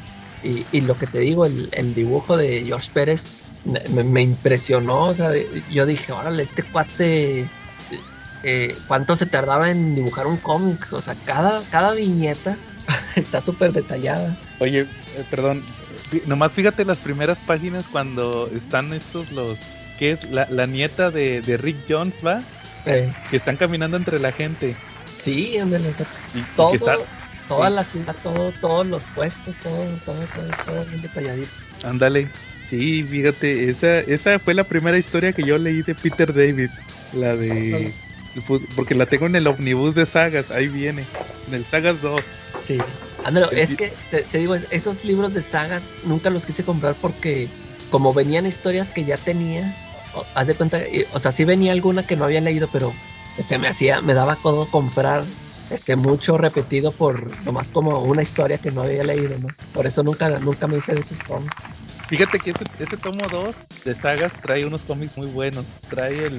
Bueno, son dos números de Thor donde pelea con el Destructor, con la armadura, el Destructor. Son de Jack Kirby y Stan Lee. Y luego trae eh, los de la muerte de Electra. Ya ahí fue donde yo lo. Yo ya había leído Dark Knight Returns. Y ahí dije, ah, estos son los mismos de Dark Knight Returns, el Frank Miller y, y Klaus Jansson, ¿no? En Daredevil. Sí. Y luego trae el regreso de, de Venom, que es el Amazing 316 y 317, o 15 y 16, no me acuerdo, uno de esos dos. Y luego trae el, el Mutant Genesis, los ocho números de Jim Lee Los de Jim Lee, sí. Y el, pura- sí, puro clásico este. y el, y el Future Imperfect. Y yo decía, ¿y este qué va de Hulk? A mí qué me interesa Hulk. Y no, porque lo empiezo a leer y se me hizo bien chido. y no necesitas leer nada, o sea, porque pues ahí te Ándale. explican todo, ¿ah? Sí, sí, yo, yo, yo también cuando lo estaba, cuando lo empecé a leer dije, "Uh, pues a ver si no me pierdo, porque pues también, o sea, yo de Peter David, pues nada más leí los números que dibujó McFarlane. Y, pero sí, como digo, o sea, o sea, está, es una historia así redondita, sí, como dices tú, no, no necesitas saber este nada de su ron, ¿no? O sea, pues ahí, ahí te explica, ahí te lo van explicando todo.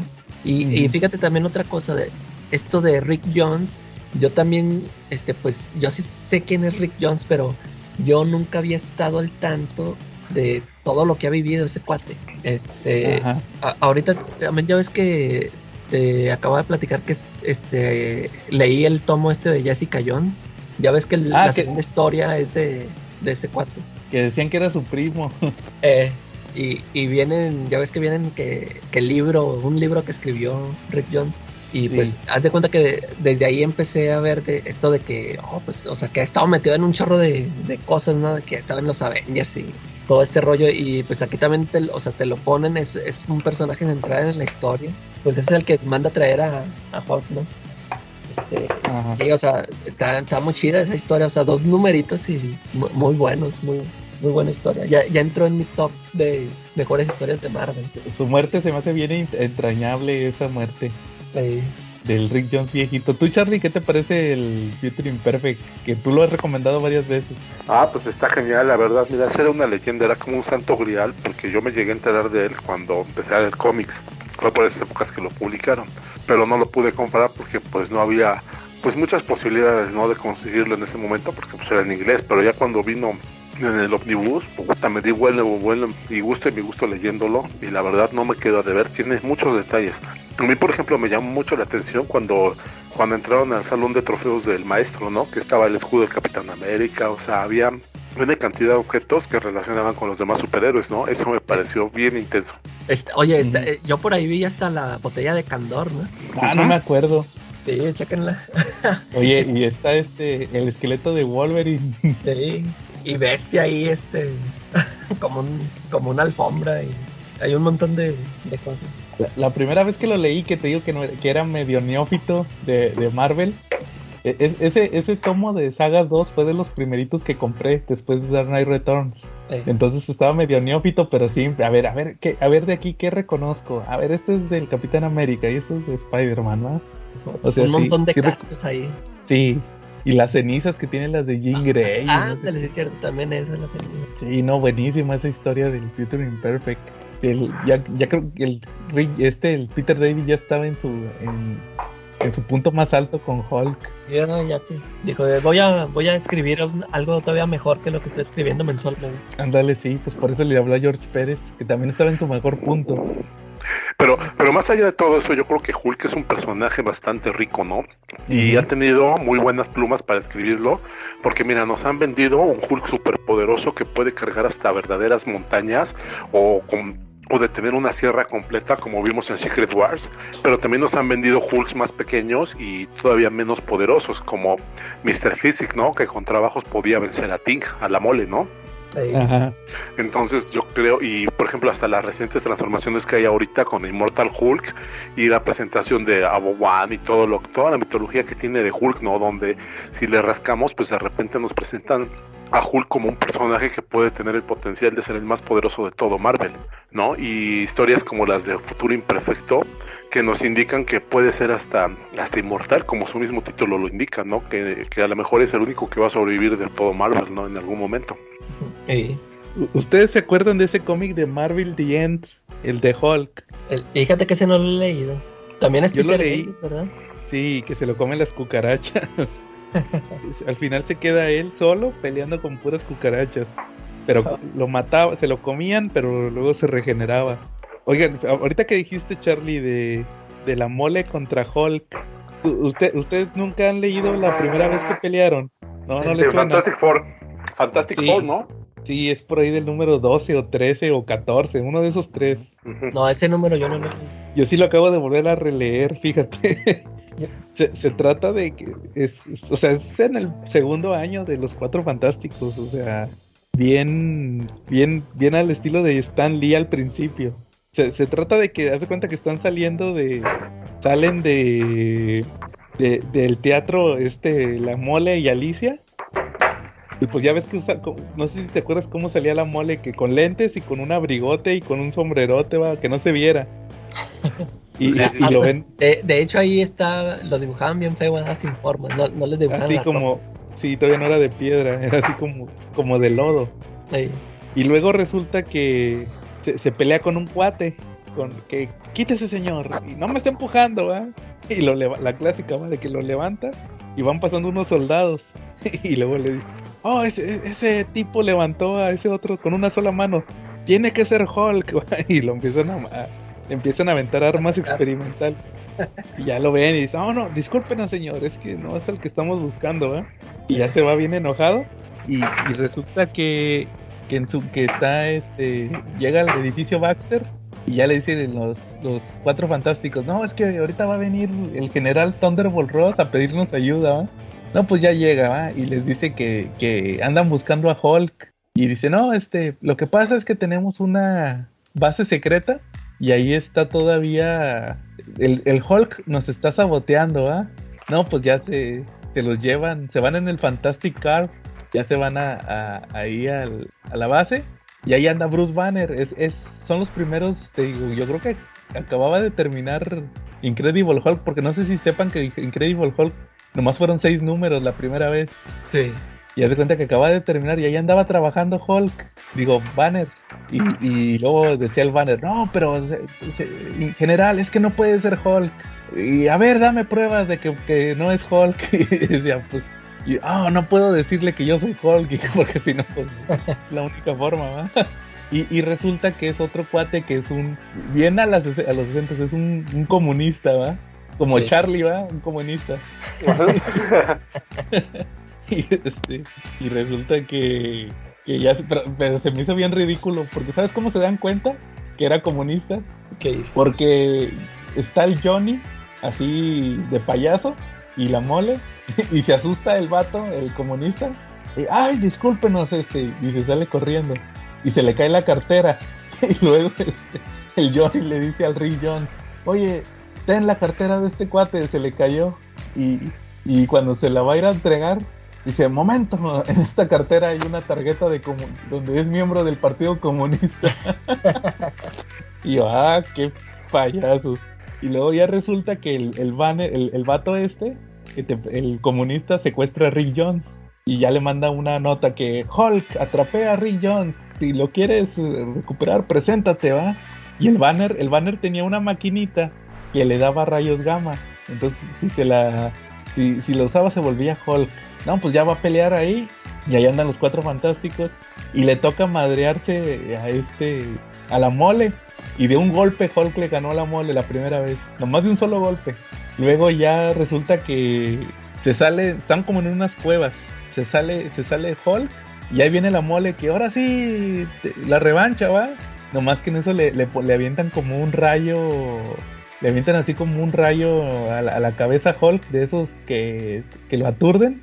Y, la mole, un momento, pero si ni le he pegado, va, ya le gané. No, no, no, fue que le aventaron un rayo.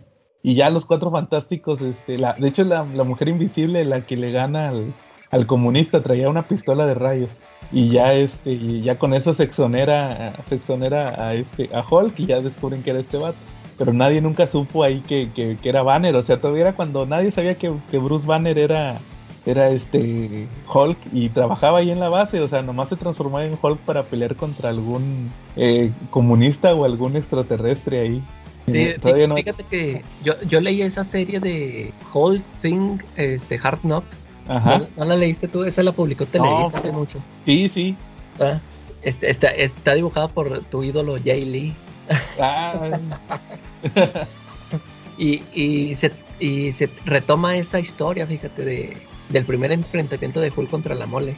Y, y se, se me hizo interesante porque haz de cuenta que aquí hay como que le dan un giro de tuerca de que dice, no, que las cosas va la mole, se encuentra con Hulk así en un, en un café ahí escondido en el, en el desierto, allá en el fin del mundo.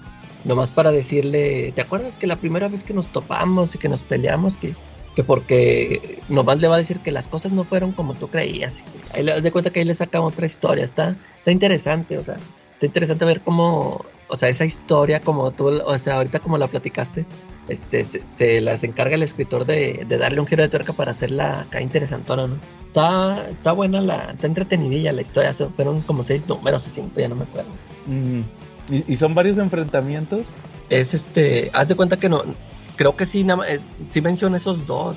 Así como dices tú, de que luego, luego le ganó y luego regresó y eso del rayo que lo atacan a Hulk. Sí. este, pero sí, este, ahí se haz de cuenta que mientras están ahí platicando, se están ahí agarrando, destruyendo todo el, el bar y todo eso. Sí, ah, órale. Fíjate que sí, pues es que siempre están bien ligados, va, el Hulk y, y la mole.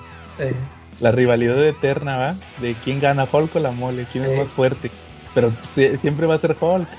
eh, Pero no, pero la mole como quiera, pues es el ídolo del pueblo. el sí, como quiera, aunque nunca le pueda ganar, va, es, es chido. Eh, No, sí, fíjate, yo y ese, ahorita que estoy volviendo, a que estoy empezando más bien a leer Fantastic Four desde el principio, que estoy comprando los libritos, sí me tocó leer eso y dije, ah, por fin voy a poder leer la primera vez que se peleó la mole con Hulk, ¿va? Y sí está un poquito, te emocionas, pero luego ya, o sea, de un solo golpe, o sea, nomás pelearon, nomás se tiraron un golpe. eh, O esa que he platicado, ¿se acuerdan que platiqué la de cuando Hulk se peleó con Thor? Que también igual de Jack Kirby y Stan Lee.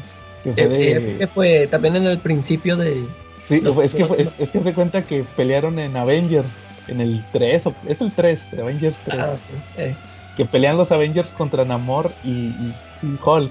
Entonces le gana, le gana, eh, así como que se agarran, es como unas dos o tres viñetas de golpes, y luego en Thor está platica, están peleando unos chavitos de que quién es más fuerte, Thor o Hulk. ah, Y, llega el Thor, va, y le preguntan, Thor, platícanos, ¿te has peleado con Hulk? Y dice, sí, sí, sí me peleé una vez. este, déjame que te... Les voy a platicar, va, lo que pasó. Y luego ya... Es como una versión extendida de lo que pasó. Igual que lo que platicaste ahorita. eh, Que se, que se empieza a acordar de cuando se peleó con Hulk, con Hulk esa vez. Y es todo el número, se están peleando. Y que... Que, el, el Thor, el Hulk le dijo, ah, sí, tú te crees muy fuerte porque traes ese martillo. Y ya le dijo a Odín, dame cinco minutos. Es que el, el Thor, Thor original, si suelta el, el martillo más de un minuto, se vuelve Donald Blake. Entonces este, le dice, dame cinco minutos sin que yo traiga el martillo agarrado y para poderme agarrar con Hulk. Y, y ya Lodin ya le dice, sí, hijo mío, te voy a quitar el encantamiento por cinco minutos. Y ya se agarran a madrazos. Sí, este... Y ese, ese número me gusta mucho, ese de, ese, ahí, aquí lo tengo, lo compré, lo sacaron de, de reimpresión cuando fueron los 100 años de Kirby, hace unos años.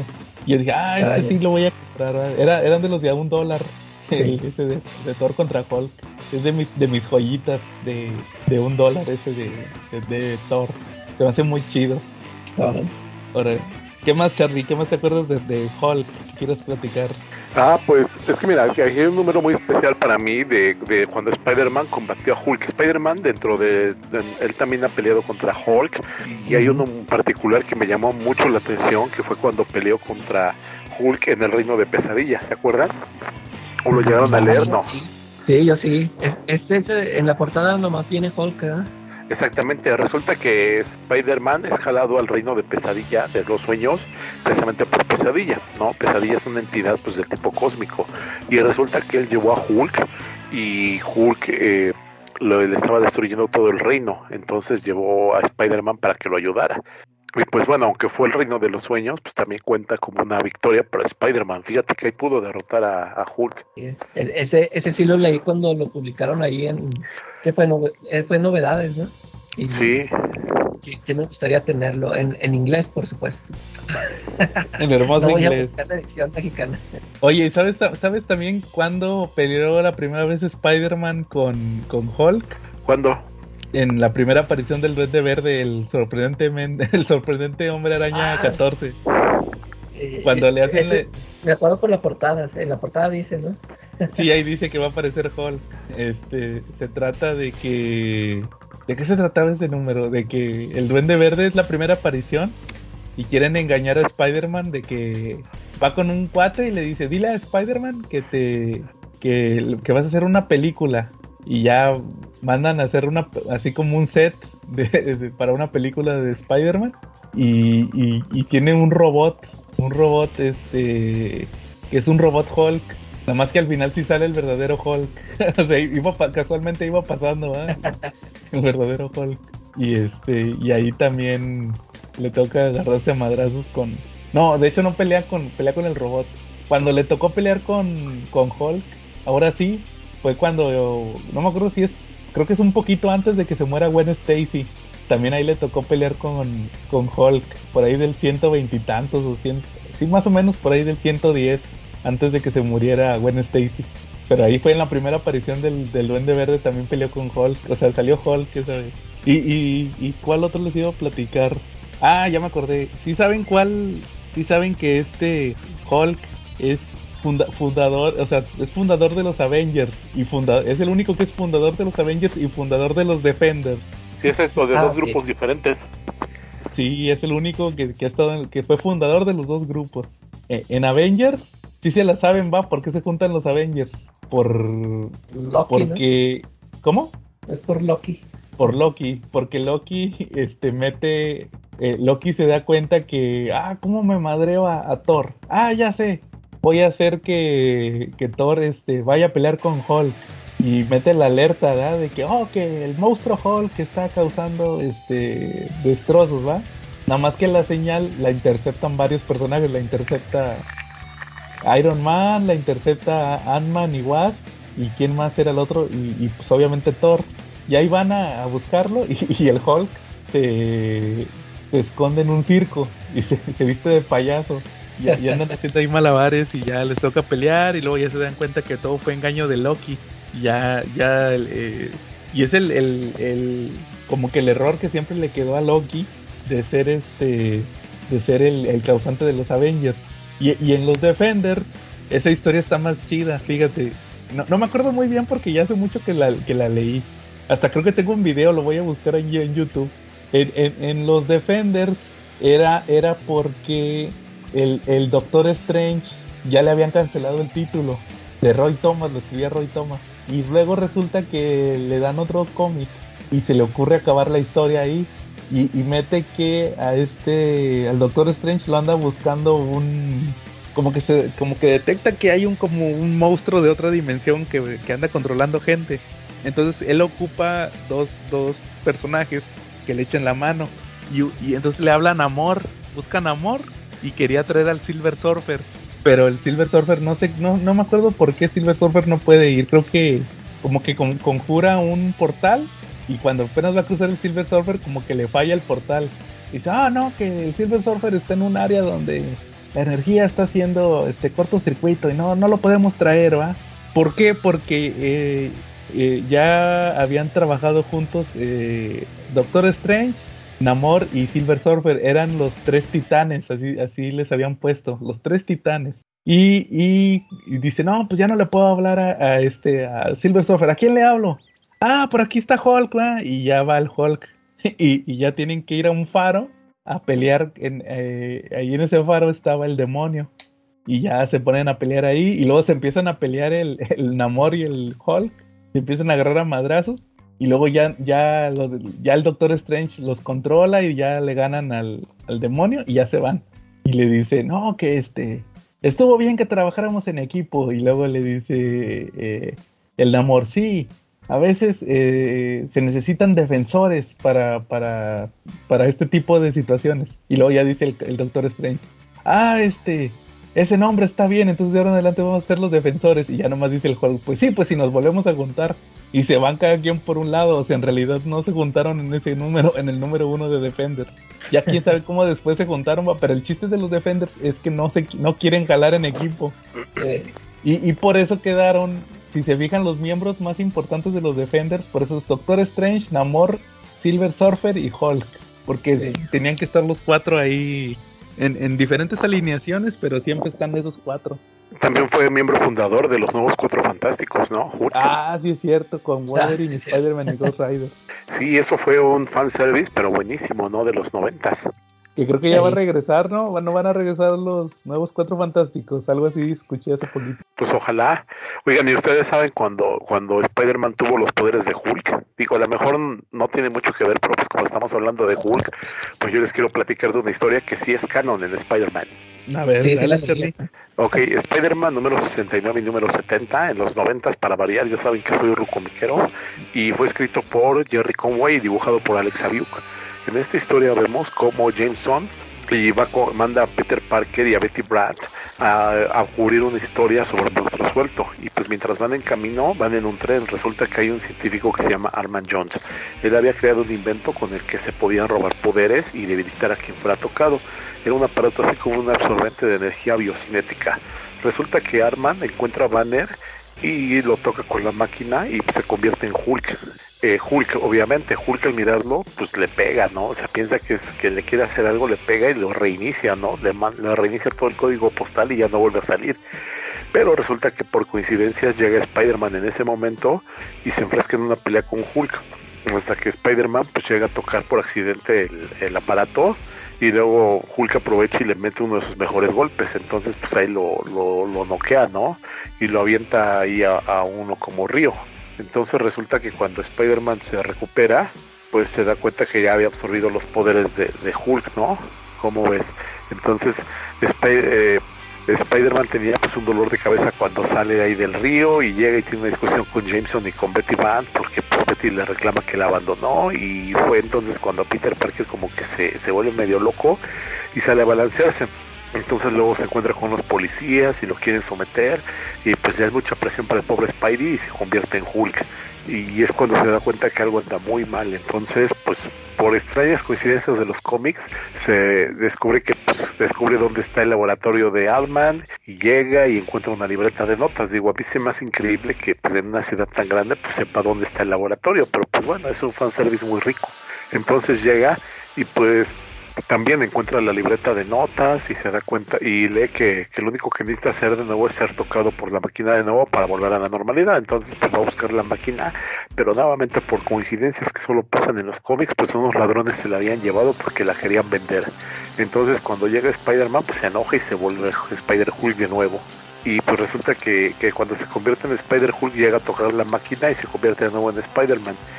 Y pues así termina esta historia que pues si es canon, está, está muy divertida, digo, tiene, tiene una temática un poquito inocente y sencilla, pero pues imagínate ver a, tu héroe favorito, a tu tartamudo favorito amigable del vecindario convertido en un Hulk.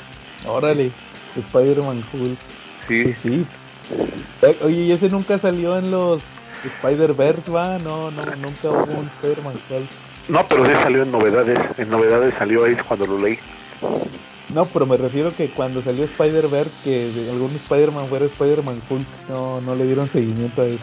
Este, no, no le dieron seguimiento. No hubo ninguna versión que fuera un Hulk de Spider-Man y hubiera estado padre, ¿no? Sí, sí.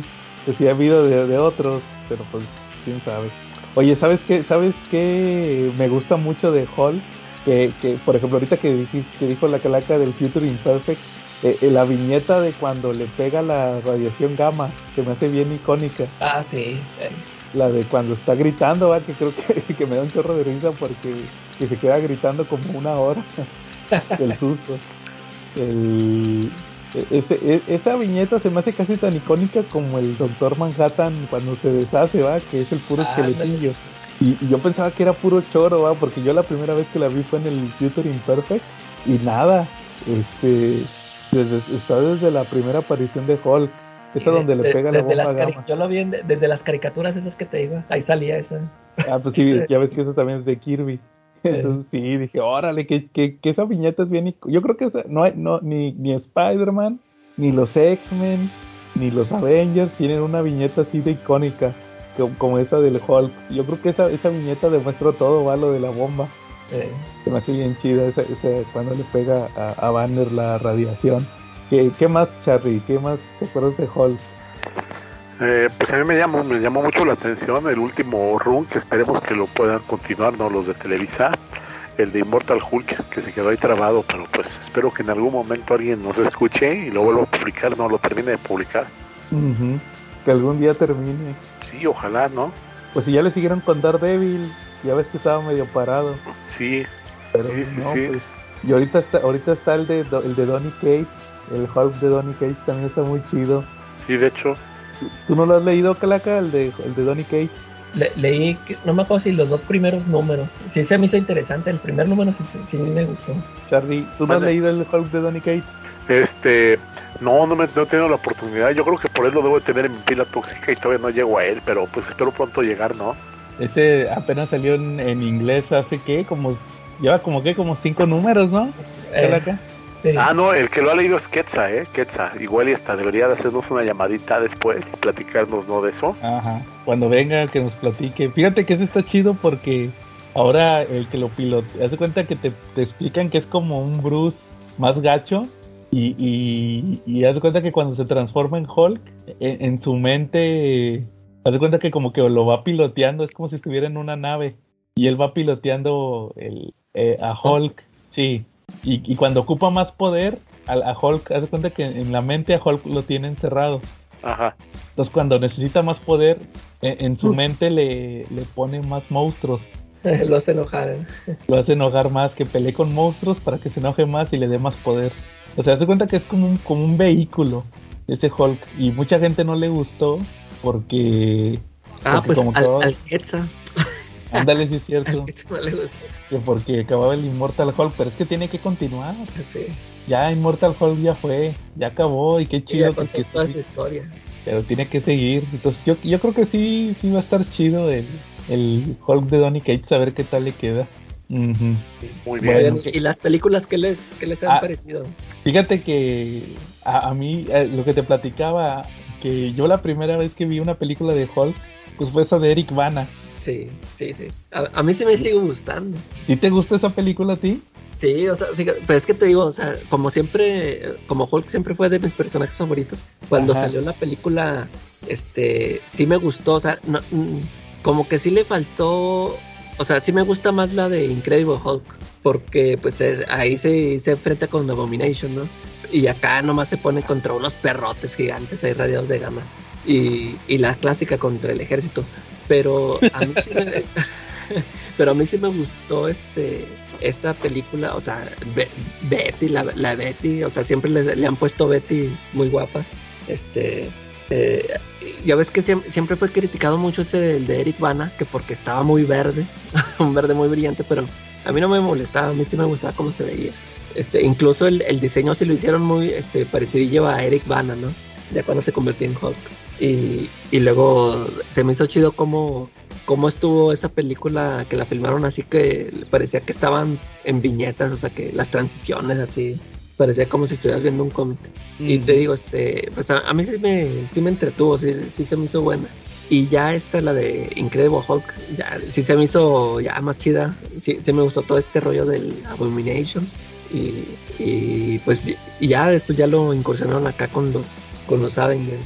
Ya no más que sí, este, al final ya esto lo del eh, ya viene siendo Professor Hulk o no sé, o sea, ya no ya no me gustó cómo lo lo, lo debilitaron mucho. Que, que ya nunca nunca vimos una buena pelea entre él y Thanos. Ah, sí, es cierto. ¿A, a, a tú, Charlie? ¿Qué te parecieron los Hulks en el cine? Este, pues yo siento que solamente el de Avengers es el único que puede llegar a, a darle pues un poquito de, sentido a Hulk, ¿no? Los de las películas originales pues no me gustaron tanto, ¿no? no cuando él estaba solo no me gustaban tanto, ¿no? Y yo entendí al final cuando peleó contra Thanos es porque ya venía su personalidad del Hulk más racional, ¿no?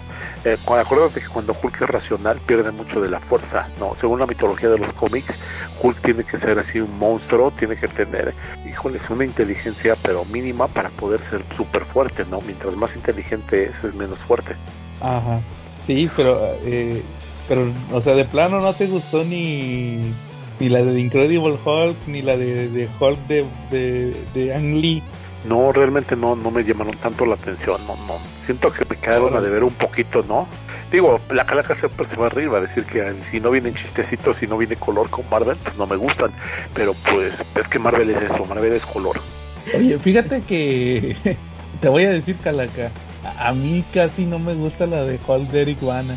Eh, Es que yo creo que a mí en aquel entonces se me hacía una película bien lenta. ah, es sí, una película sí. es una película un poquito lenta y este pues se tienen que presentar el origen de Hulk, todo eso del papá y Ándale, es que eh, yo pienso que lo- quisieron meter en la misma drama que tenía la serie. Ya ves que también ese era un dramón. Pero si te fijas también el el cómo por, por decir el la, la de Incredible Hulk, la de Edward Norton tiene un chorro de referencias a la serie de, de Bill Bixby. Eh, sí, sí. Hasta cuando se transformaba, se le hacían los ojos blancos como Bill Eh. Bixby. Y esa se me hace muy buena. A mí me gusta mucho esa película de Hulk, Sí, a mí la de. Abomination. Este, Y, pues muy- como dice Charlie, o sea, a- sí me gustó Hulk en, en Avengers, pero a, mí- a mí al revés, o sea, a mí, a mí no me gusta eso que ya cuando se hace así racional, eso sí ya no se me hizo chido. Ajá. Eh, yo me acuerdo que cuando fui a ver Avengers la primera vez, pues todo el mundo teníamos la expectativa de, ay, va a salir el nuevo Hulk, ¿va? Eh, ¿Cómo va a ser y todo? ¿va? Porque pues nadie lo había visto al de, al de este Mark Ruffalo. Y pues ya ves que se pelea con Thor ahí. Y, y- y se volvió y se volvió icónico, va, eso de, de ese es mi secreto, capitán. eh, Siempre estoy enojado, va. y ya se volvió Hulk, como que ya medio lo guiaba. Que, que a diferencia de los otros dos, de los otros dos Hulk. sí. Pero sí, este, yo creo que sí, o sea, la que menos me gusta a mí también es la de la de Eric Bana, pero porque es un poquito lenta y luego como dices, pues se pelea con unos perros y luego se pelea con el papá que tiene esos poderes de Ah, sí. absorción. Y- Oigan, y- claro. ¿Se acuerdan del Hulk cómico del que salía en la carabina de Ambrosio? ah, sí, ese también estaba cuando estaba chido. Sí, ese siempre, te, ese siempre tenía motivos para enojarse, Era ¿no? César Costa, ¿no? Efectivamente. Y siempre tenía motivos para enojarse. Iba por un Eh. trámite a una oficina del gobierno y se volvía Hulk. Iba al seguro social, se volvía Hulk. Iba a comprar pan, se volvía Hulk. En todos lados se volvía Hulk, ¿no? Eh, Oye, también, también en la hora pico nunca vieron la, la que se hacía como ah, Hulk. sí. Eh, Era la, La- la ni me acuerdo cómo tartamuda. se llamaba. ¿Cómo? el de la tartamuda, cuál. Este, ese era la, la, la, la chavita esta que era la, la Ah, la patiña no- de... una- como una novia tóxica, ¿no? Sí, era una novia tóxica, una güera. Y que era bien buena de, sí, mi amor, y no sé qué. Y luego ya se volvía el otro, el Adrián Uribe, va, de que, a ver, estúpido, ¿qué me estás diciendo? Y no sé qué. y se transformaba igual que Hulk. Eh, Sí, Y, o sea, los colores nunca van a faltar de Hulk. no, definitivamente no. Y Oye, oye, Calaca, ¿y siempre sí leíste el, ya ni me acuerdo, sí leíste el Hall Grey? Sí, sí, sí, sí, lo ¿Y, leí. y qué te pareció? Sí, sí, sí, sí estuvo bueno, sí, sí, se me hizo este interesantón. Eh, pues como siempre el, el dibujo, me, me gusta mucho el dibujo de Tim Sale y los colores. Este, Ajá. pero sí, este, es que siempre se le toma la historia esta de con Betty, ¿no? Todo el rollo este que trae ahí con Betty. Pero sí, este, ay, pues, y era, pues en sus inicios, ¿no? Por eso era el, el Hulk. Este, Sí, pero sí, este, ah, pues eh, es, es un recuerdo, ¿verdad? Porque se lo empieza a platicar a este, ¿cómo se llama este? Sam, es, eh, no, sí, es este, ¿cómo se llama? Leonard Samson. Leonard, eh, Leonard Samson. Sí, Sí. este, sí, se, se me hizo, este, tranquilo, no, o sea, no, no se me hizo así tan chidote, pero sí, sí, sí está bueno, está entretenido. Ajá, que le está llori y llori a la Betty, ¿va? Porque fue cuando Eh. se murió en los cómics. Sí, Ese, este, a mí sí se me hizo bueno, a secas, pero yo creo que como, como lo habíamos platicado, sí es el, eh, como que es el que está un poquito más abajo desde las cuatro miniseries, ¿no? de los colores, eh. Sí, sí, pero como quiera está, está, está chido, sí, sí. También vale la pena por si no se quieren chutarlos, como el meme que puso este, como el Edsel, va, el meme de, el que te dedicó, ¿te acuerdas? Ah, el de los, cómics. los, el de los cómics de los 60 Ándale, si, si no quieren ch- ch- chutarse esos, lean esos, ¿va? eh, El Sí, bueno. Ah, ¿Qué más? ¿O cómo ven si acabamos pues, esta semana? Pues sí, no, para tener material para la segunda, para el segundo episodio de Ajá. Hulk, no, ya platicamos de Immortal y de, lo, eh, de la Bob One, ¿no? Ajá. Y no platicamos de Planet Hulk, pero pues hay que esperar a que lo leas, Calaca. ah, sí, nada más leí World War Hulk.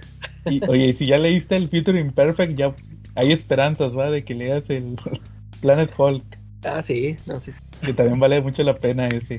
Oye, oye Charlie, a- a- anuncia el tema de la próxima semana, ¿va? Que ya Ay. lo, lo planeaste.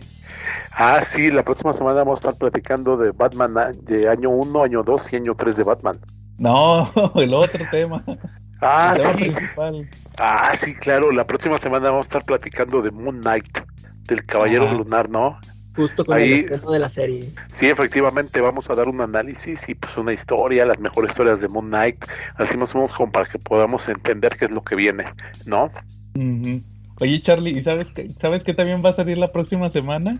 ¿Qué, qué va a salir? El, el- la de Morbius. Ah, sí, eso, eso pinta muy bien, ¿eh? A ver, a ver si. Ahí, pues ahí también algo. lo comentamos, comentamos algo del personaje. Ándale, sí es cierto. Pues ahí ya está el tema, Charlie, para no hacer sorteo. Muy bien. Muy bien, Charlie. Bueno, entonces, si, si no hay nada más, estuvimos Joe, el increíble gigantón, Charlie Banner. Y la Calaca Smash no televisa. y nos vemos la próxima semana.